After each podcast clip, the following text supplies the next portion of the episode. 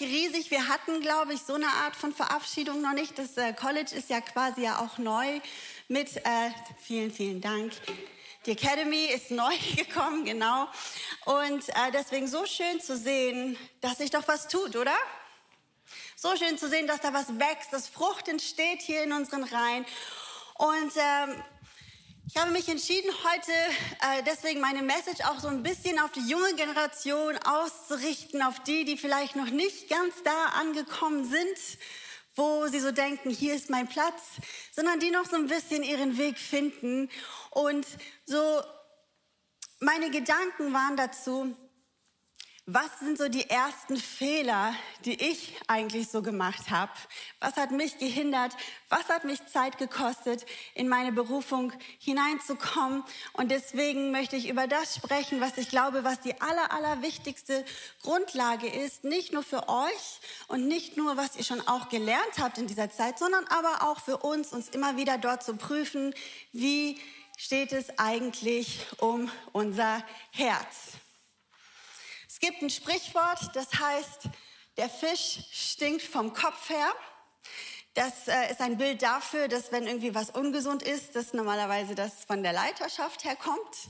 In diesem Fall möchte ich gern sagen, ich glaube, wenn in unserer Kirche was nicht stimmt und wenn etwas ungesund ist, kann es auch sein, dass der Fisch vom Herz her stinkt. Und so heißt auch die Botschaft heute. Der Fisch stinkt vom Herz her. Genau. Äh, bevor ich einsteige, habe ich noch eine Sache vergessen. Wir werden jetzt kein großes Ding draus machen. Trotzdem möchte ich ganz kurz ihn ehren. Markus hatte Geburtstag vorgestern und er ist 27 Jahre alt geworden. Und wir müssen jetzt nicht Happy Birthday singen, aber mal einen dicken, fetten Applaus einfach nur. Genau.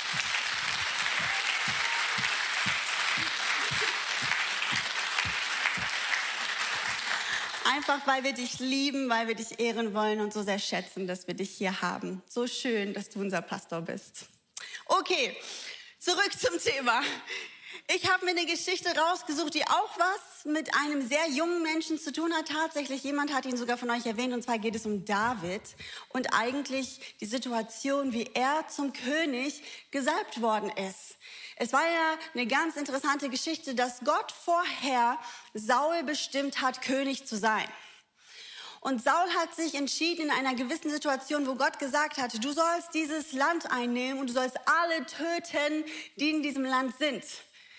Auch die Frauen, auch die Kinder und auch alle Tiere, vor allen Dingen die, die geopfert werden. Alle Guten, nicht nur die Kranken, alle Gesunden, alle richtig fetten Kühe. Alle müssen sterben. Saul hat das nicht getan und er hat sich entschieden, gerade die ganzen guten Tiere, die saftigen Schafe und Rinder, Ziegen, ich kenne mich da ehrlich gesagt nicht so aus mit Tieren, aber so das, was halt damals so da war, die zu behalten. Und das hat Gott sauer gemacht, weil er geboten hatte, dass Saul sie töten sollte. Daraufhin hat Gott Saul als König verworfen und spricht es zu seinem Propheten Samuel, ich habe jemand Neues ausgesucht, wo ich möchte, dass du hingehst und den zum König salbst. Und Samuel geht in dieses Haus zu diesem Mann und dieser Mann hat zwölf Söhne. Was für ein hartes Leben auch, denke ich. Ne? Zwölf Söhne, da war ordentlich was los im Haus, die arme Mutter, wenn die mal überhaupt zu Wort gekommen ist. Und Samuel weiß noch nicht, welcher dieser Zwölfen der König ist, aber ihm werden die so alle einzeln reingeführt und er guckt sich diese mal an und wir gehen mal rein in 1 Samuel 16, Vers 6. Und es geschah, als sie hereinkamen, da sah er Eliab an und dachte, gewiss, er ist Gesalbter vor dem Herrn. Aber der Herr sprach zu Samuel, schaue nicht auf sein Aussehen, noch auf seinen hohen Wuchs, denn ich habe ihn verworfen. Denn der Herr sieht nicht auf das, worauf der Mensch sieht, denn der Herr sieht auf das, was vor Augen ist. Der Herr aber sieht das Herz an.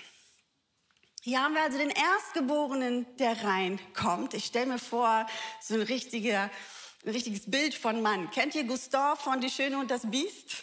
Der Jäger, der starke Schönling, der Macho, so stelle ich mir so ein bisschen vor. Und er kommt in diesen Raum und er hat eine Präsenz. Er hat einer Ausstrahlung, sonst würde Samuel ja auch nicht denken, oh, das ist bestimmt der Gesalbte des Herrn. Aber Gott sagt zu ihm, es ist nicht er. Guck nicht nur auf sein Aussehen. Ja, es ist ein schöner Mann. Guck nicht nur auf seine Größe. Ja, es ist ein großer Mann. Ich guck auf das Herz. Und so lässt er alle Söhne reinkommen, elfe der zwölfe, und keiner ist dabei, wo Gott zu Samuel sagen würde, hey, das ist der König, den ich mir ausgesucht habe.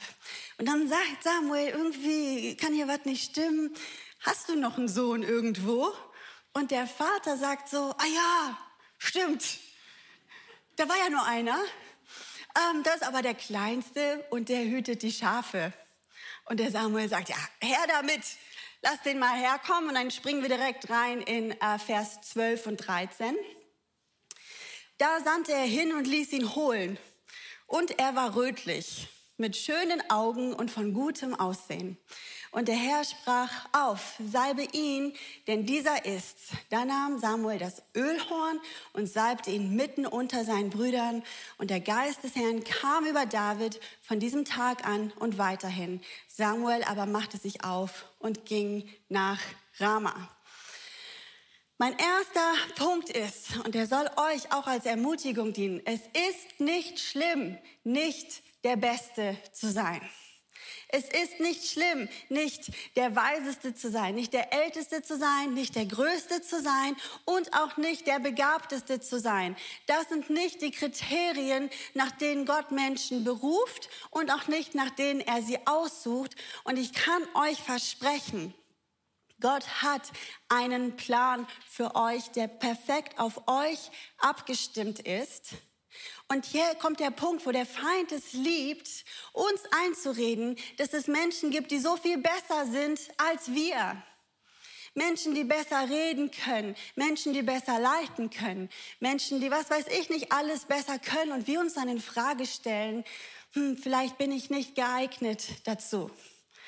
Vielleicht Fühlst du dich so wie auf dem Feld bei den Schafen, wenn es darum geht, jemanden auszusuchen für eine Aufgabe und du wirst so ein bisschen übersehen, dann soll dich diese Geschichte ermutigen. Gott sieht dich genau da, wo du bist und genau mit deinem Alter, mit deinen Talenten. Er hat einen Plan für dein Leben. Und an dieser Hoffnung sollt ihr festhalten, liebe Teens. Es gibt manchmal Zeiten, da ist der Weg nicht ganz klar und das können auch viele von uns Älteren hier euch so bestätigen. Und genau in diesen Momenten kommen auch gern die Zweifel, äh, die uns dann quälen. Aber Gott hat einen Plan für euch, auch wenn ihr jetzt noch klein seid, wenn ihr jetzt noch jung seid. Es hat überhaupt nichts damit zu tun. Gott übersieht niemanden. Samuel hat sich auch nicht gedacht, naja, wenn er jetzt nicht hier ist, dann nehme ich halt doch den Älteren, geht jetzt schneller. Oder vielleicht komme ich ja dann auch doch damit durch. Nein, Gott übergeht niemanden, Gott übersieht niemanden, sondern Gott lässt euch dann holen von der Schafwiese, nenne ich es mal, und lässt euch dann hineinführen in eure Aufgabe. Und das soll euch stets in Erinnerung bleiben bei allen Gedanken, die jetzt auch kommen werden in einem sehr schwierigen Alter von, darf man Pubertät sagen? Ist eigentlich ein richtiges Wort, ne? Von, von Zeiten, wo man sich noch fragen wird, wer bin ich eigentlich, wer will ich sein, wo man noch nach seiner Identität sucht. Diese Zeiten, die werden kommen, aber seid gewiss, Gott hat euch gesehen, Gott hat einen Plan. Es ist nicht schlimm, wenn es andere gibt, die Sachen besser können als ihr oder größer und stärker sind. Gott hat einen Plan für euch und für jeden anderen, der hier sitzt, übrigens auch. Der zweite Punkt ist, das Herz öffnet die Türen des Lebens. Ich weiß nicht, ob ihr das so kennt, dass man manchmal so einen Frust darüber hat, dass man noch nicht da angekommen ist, wo man gerne wäre. Es gibt vielleicht Dienste, die du gerne tun würdest, in die bist du nicht so ganz hineingekommen. Und es haben sich Türen nicht geöffnet für das, was vielleicht deine Wünsche waren und was deine Träume waren. Und wir fragen uns manchmal, Woran kann das denn liegen? Vielleicht gab es auch manche von den Geschwistern von David, vielleicht sogar der Älteste, der sich gedacht hat, warum hat es denn nicht mich getroffen? Was ist denn mit mir irgendwie, dass äh, da Gott nicht gesagt hat, ja, ich bin der Erwählte. Und ich finde hier die Bibelstelle so stark, wo es heißt, äh, in 1 Samuel 16, Vers 7, der Herr sieht nicht auf das, worauf der Mensch sieht, denn der Mensch sieht auf das, was vor Augen ist. Der Herr aber sieht das Herz an. Oft wird diese Bibelstelle auch benutzt, um zu sagen, hey, es geht nicht um Äußerlichkeiten, es zählen ja nur die inneren Werte. Und es ist auch natürlich so, dass wenn jemand jetzt zum Beispiel eine unfassbar große Nase hat, dass Gott dann keinen Plan für ihn hätte, ist Quatsch. Ganz, ganz großer Quatsch. Gott hat jeden Menschen wunderbar gemacht und hat einen Plan, das habe ich schon gesagt. Aber ich glaube trotzdem, dass noch mehr eigentlich in dieser Bibelstelle steht, als dass sie uns nur sagen will, dass das Äußere nicht richtig wäre. Ich glaube zum Beispiel, wenn es heißt, der Mensch sieht nur das, was vor Augen ist, dann ist es auch das, was der Mensch tut, nicht nur wie er aussieht, oder? Wenn jemand jetzt hier zum Beispiel ähm, jetzt fragen würde, hey, wem kann ich was Gutes tun? Wer möchte jetzt einen Kaffee? Und es melden sich zwei und er geht los und holt einen Kaffee von unserem tollen Kaffee und bringt ihm den. Dann habe ich das gesehen. Diese Tat ist mir vor Augen und ich denke, was für ein rücksichtsvoller, aufmerksamer Mensch, oder? Das, was er getan hat, das war auch vor meinen Augen. Und ich glaube, was ich hier auch aus der Bibelstelle gerne rausziehen möchte für diesen Punkt, Gute Taten sprechen nicht automatisch von einem guten Herzen.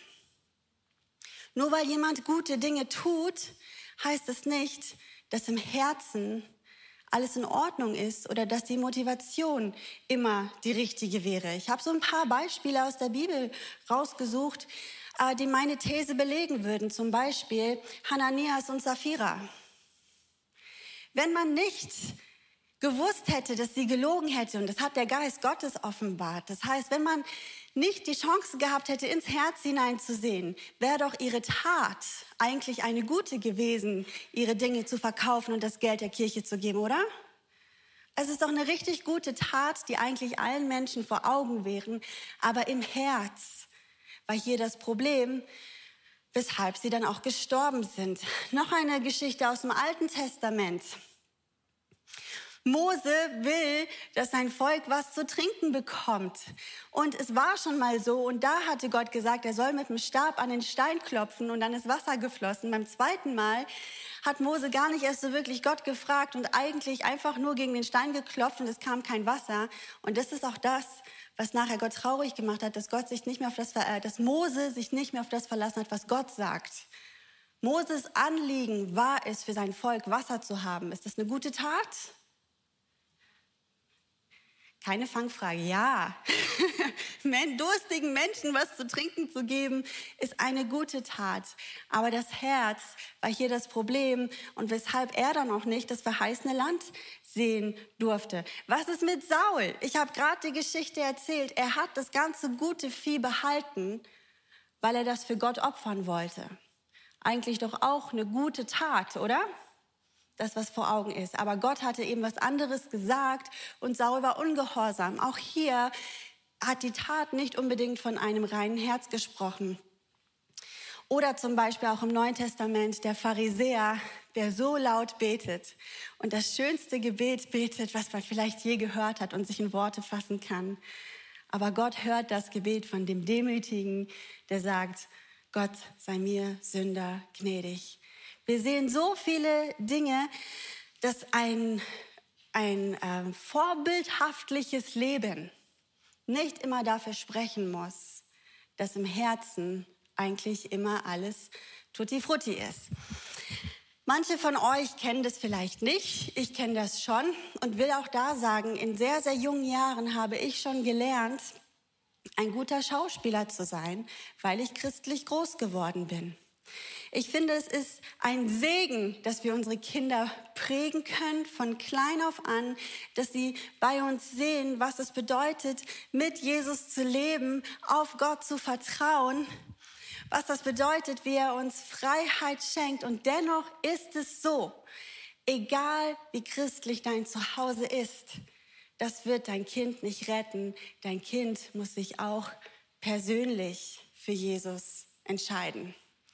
Der Glaube von uns Eltern wird unsere Kinder nicht retten. Es wird sie, es wird ihnen helfen, von Anfang an dort hineinzufinden. Aber es bewirkt auch manchmal, und das hat es bei mir auch, dass ich genau wusste, was alle von mir hören wollten. Ich wusste, was alle gern von mir sehen wollten. Und das konnte ich ihnen auch liefern, bevor ich überhaupt eine persönliche Beziehung zu Jesus hatte wusste ich, wie man sich benimmt, wusste ich, wie man alle Omas glücklich macht, wusste ich, wie man als gutes Pastorenkind die richtigen Antworten sagt zu allen biblischen Fragen. Du kannst sagen, meine Taten, die waren top, aber mein Herz war überhaupt nicht dabei. Und ich will euch sagen, bei mir hat es leider ein bisschen Schaden angerichtet dass ich dahin verfallen bin, dass es mir wichtiger war, andere Menschen und andere Christen zu beeindrucken davon, wie toll ich bin, anstatt mich danach auszustrecken, selber eine persönliche Beziehung zu Jesus zu haben. Und das betrifft nicht nur euch jungen Menschen, sondern das ist was, was uns alle, glaube ich, immer wieder betrifft. Und was manchmal wehtut und was manchmal eine ganz ehrliche Frage sein muss, wo steht dein Herz eigentlich gerade? Wir alle kennen das, auch mal in diese Routinenphasen hineinzukommen, ähm, wo auch dein Dienst oder auch dein Glaube vielleicht ein bisschen trocken wirkt. Diese Frage, wieso spüre ich Jesus jetzt gerade nicht oder diese schwierigen Momente. Und ich habe für mich entdeckt, die Antwort ist immer zurück zur Wurzel zu kommen. Das Allerwichtigste, wie steht es eigentlich um meine Beziehung zu Jesus? Wo steht mein Herz? Manchmal verfallen wir leider in diese Rolle, Hauptsache alle anderen denken, ich bin ein toller Christ. Hauptsache alle anderen denken, ich bin besonders fleißig. Ich mache jede Woche drei Dienste in der Church. Ich bin immer früh da. Ich bin immer als letzter weg. Das ist fantastisch. Aber wenn dein Herz, wenn dein, deine Motivation nicht die ist die Quelle dessen, was du tust, dass du Jesus von ganzem Herzen liebst, dann wird es irgendwie auf eine schwierige Zeit hinauslaufen. Ich glaube sogar auch, dass das die Gründe sind, warum wir immer mehr Burnout sehen, auch in der christlichen Welt, weil wir vergessen, immer wieder zurück zur Quelle zu kommen und warum wir die Dinge tun, die wir tun. Weil wenn wir leidenschaftlich verliebt sind in Jesus, dann finden wir es oft nicht so schlimm, über unsere Grenzen hinauszugehen. Aber da, wo es eigentlich nur noch Arbeit ist, da tut's weh und da kostet es dich, da macht es dich müde und schlapp und irgendwann kannst du nicht mehr. Und deswegen ist es das Allerwichtigste, dass vom Herzen her wir immer wieder uns prüfen, wo steht unser Herz. Der dritte Punkt, dein Herz für die Welt. Eigentlich liegen diese Punkte ein bisschen so zusammen, dass ich einfach wirklich glaube, die Berufung, die du hast und diesen Plan, den Gott für dein Leben hat, der kommt erst dann hundertprozentig zur Entfaltung, wenn du bereit bist, dich zur Verfügung zu stellen, dein Leben, deine Kapazitäten aus dem Grunde, weil du Gott liebst von ganzem Herzen. Wir haben gehört, unser Motto ist es, Menschen begeistern, Jesus nachzufolgen. Deswegen fand ich es genial, dass die Frage war, was begeistert dich denn eigentlich an Jesus? Weil wie wollen wir Menschen begeistern, Jesus nachzufolgen, wenn wir selber gar nicht begeistert sind? Und wir müssen da auch mal ganz ehrlich sein. Man ist nicht immer jeden Tag zu 100 Prozent voll begeistert. Ich glaube, das gibt es nicht. Ich glaube, da kommt man nie an einen Punkt, wo man sagen kann, ach, ich muss mich jetzt nicht mehr in meine Beziehung zu Gott investieren. Es ist und bleibt ein Ding, das in unserem Alltag verankert sein muss, dass wir nach Gottes Gegenwart suchen, dass wir hungrig bleiben nach diesem Herzen, dass wir eine lebendige Beziehung zu Jesus haben. Und aus diesem Fundament heraus, glaube ich, entsteht Erweckung, entstehen erfolgreiche Dienste, Menschen, die wirklich was reißen. Und der Ursprung all dieser Schritte ist dein Herz. Ist das nicht eigentlich ein krasser Gedanke, was für eine Verantwortung jeder einzelne von uns hat? Das heißt nicht umsonst in der Bibel, bewahre dein Herz. Vor allem andere bewahre dein Herz. Das ist die Grundlage, auf die alles aufbaut. Gott zu lieben von ganzem Herzen, Menschen zu lieben von ganzem Herzen. Du kannst die ganze Welt verändern oder Teil sein von diesem riesigen Plan, wenn du dich auch dafür entscheidest, auf dein Herz aufzupassen, wenn du dich immer wieder danach ausstreckst, dass Jesus dein Herz füllen kann mit seinem lebendigen Wasser. Und das ist auch das, was Gott an David gefeiert hat. David hat auch manchmal echt große Fehler gemacht, das wissen wir alle. Der hat sogar, war an einem Mord beteiligt, Ehebruch hat er begangen, er ist auch schon mal weggelaufen von Gottes Plänen. Er hat sich viele Schnitzer erlaubt. Und trotzdem hat Gott ihn nie fallen lassen, hat ihn nie aufgegeben, weil die Beziehung da war, dass David Gott geliebt hat von ganzem Herzen. Mit was kann man das vergleichen eigentlich? Vielleicht mit Familie, gerade wo es auch heute um euch junge Menschen geht. Haben eure Eltern auch schon mal was falsch gemacht oder euch auch schon mal verletzt? Ihr könnt das jetzt nicht beantworten, weil eure Eltern da sind. Ich verstehe das.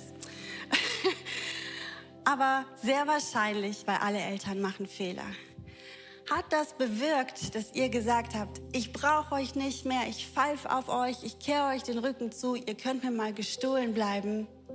Nein, weil eine echte Liebe zu Hause ist, weil eine Beziehung da ist miteinander, wo man sich dann auch vergibt, wo man wieder ins Reine kommt und genauso ist es auch mit unserem Gott, den Vater. Du musst nicht der Größte sein, du musst nicht der Älteste sein, du musst nicht der Schönste und der Begabteste sein. Aber wenn du Jesus von ganzem Herzen liebst, dann kann er dir immer wieder deine Fehltritte vergeben und wird dich gebrauchen, um einen mächtigen Unterschied in dieser Welt zu machen. Und ich möchte euch jetzt einladen, aufzustehen. Ich will für uns beten.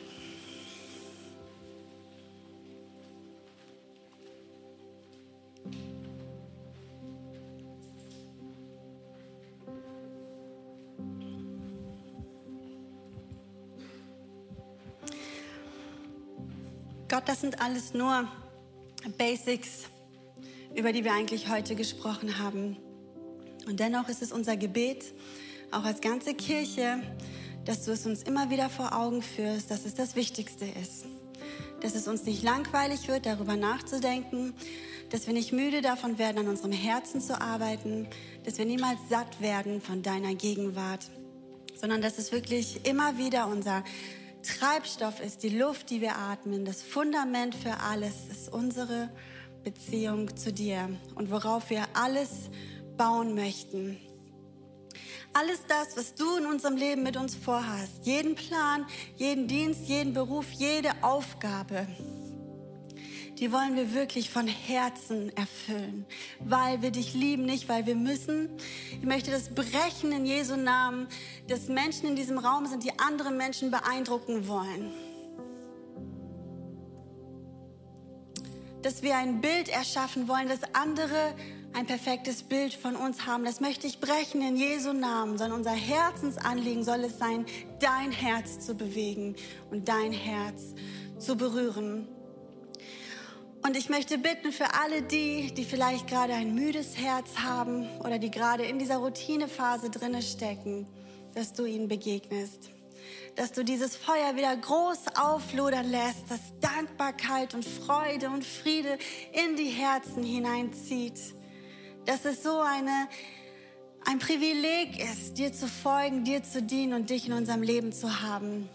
Ich möchte für unsere jungen Teens beten dass sie mutig sind, sich nicht verformen zu lassen und zu verbiegen wegen dem, was andere vielleicht denken werden, sondern dass sie mutig ihren Weg finden und gehen werden, den du für sie hast.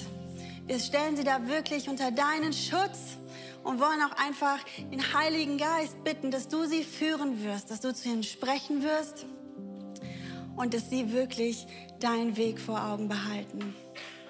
Und Gott, wir möchten dich einfach bitten, dass du niemals aufhörst, wirklich deine Liebe auszugießen in unsere Herzen. Wir möchten niemals genug haben. Wir wollen jeden Sonntag feiern, weil das eine Zeit ist, wo wir zusammenkommen in deine Gegenwart und dich genießen können. Und da fängt meiner Meinung nach Erweckung an. Und wenn wir gleich das nächste Lied beten, wollen wir einfach unsere Herzen öffnen, Gott, und dich preisen. Danken, dass du alles für uns bist. Danke, dass du es uns überhaupt ermöglicht, lebendige Beziehung zu dir zu haben. Wenn du Jesus noch nie eingeladen hast in dein Leben und du merkst diese Sehnsucht in deinem Herzen, dass du das auch willst, dann komm doch bitte jetzt während dem Song zu unserem Gebetteam. Die werden die Schritte mit dir gehen. Wenn du zu Hause bist, schreib uns an hello at Urban Life Church. Du musst diese Schritte nicht alleine gehen. Aber wir wollen jetzt einfach, wenn du magst, deine Hände heben, einfach Gott danken dafür, dass lebendige Beziehung überhaupt sie möglich ist und ihm einfach unseren Hunger ausdrücken danach, dass unser Herz wirklich voll ist. Amen.